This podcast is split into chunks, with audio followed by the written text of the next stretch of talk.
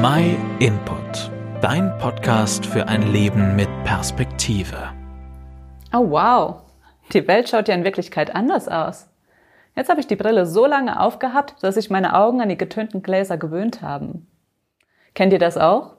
Manchmal ist man so im Alltag gefangen, dass man irgendwie den Blick auf das Eigentliche verliert. Manchmal ist es auch eine Gruppendynamik oder Probleme, die einen gefangen halten. Wenn man dann aber ein wenig Abstand davon bekommt, dann wundert man sich manchmal, wie engstirnig gedacht und reagiert man hat.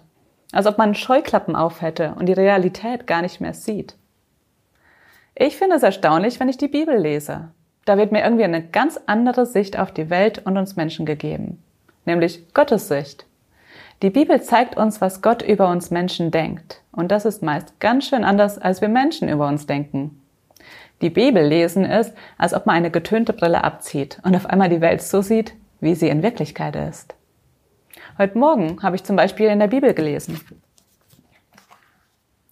Wenn jemand mein Jünger sein will, dann muss er sich selbst verleugnen. Er muss täglich sein Kreuz aufnehmen und mir folgen. Denn wer sein Leben retten will, wird es verlieren. Wer aber sein Leben meinetwegen verliert, der wird es retten. Denn was hat ein Mensch davon, wenn er die ganze Welt gewinnt, dabei aber sich selbst verliert oder unheilbar Schaden nimmt? Das ist eine ganz andere Sicht auf das Leben, als wir es meistens sehen. Und es klingt nicht so gemütlich, wie wir es gerne hätten. Jesus sagt, wenn wir ihm nachfolgen, dann müssen wir eine Kehrtwende im Leben machen. Ihm nachfolgen ist nicht immer einfach. Vor allem, wenn unsere Familie und Freunde uns nicht daran unterstützen. Aber er sagt auch, dass wir dann unser Leben gewinnen. Das bedeutet, wir werden ein ewiges Leben im Überfluss bei Gott gewinnen. Und das wiegt alles auf, was wir vielleicht jetzt in Kauf nehmen müssen. An einer anderen Stelle in der Bibel steht, übrigens meine ich, dass die Leiden der jetzigen Zeit im Vergleich zu der Herrlichkeit, die an uns sichtbar werden wird, überhaupt nicht ins Gewicht fallen. Wenn wir uns nicht um Gottes Wort kümmern, dann ist das so, als ob wir uns dazu entscheiden, einfach weiterhin Scheuklappen zu tragen. Das ist für den Moment bequemer, hat aber Konsequenzen. Er ist unser Schöpfer. Er weiß viel besser, wie die Realität ausschaut. Also sollten wir auch hören, was er zu sagen hat.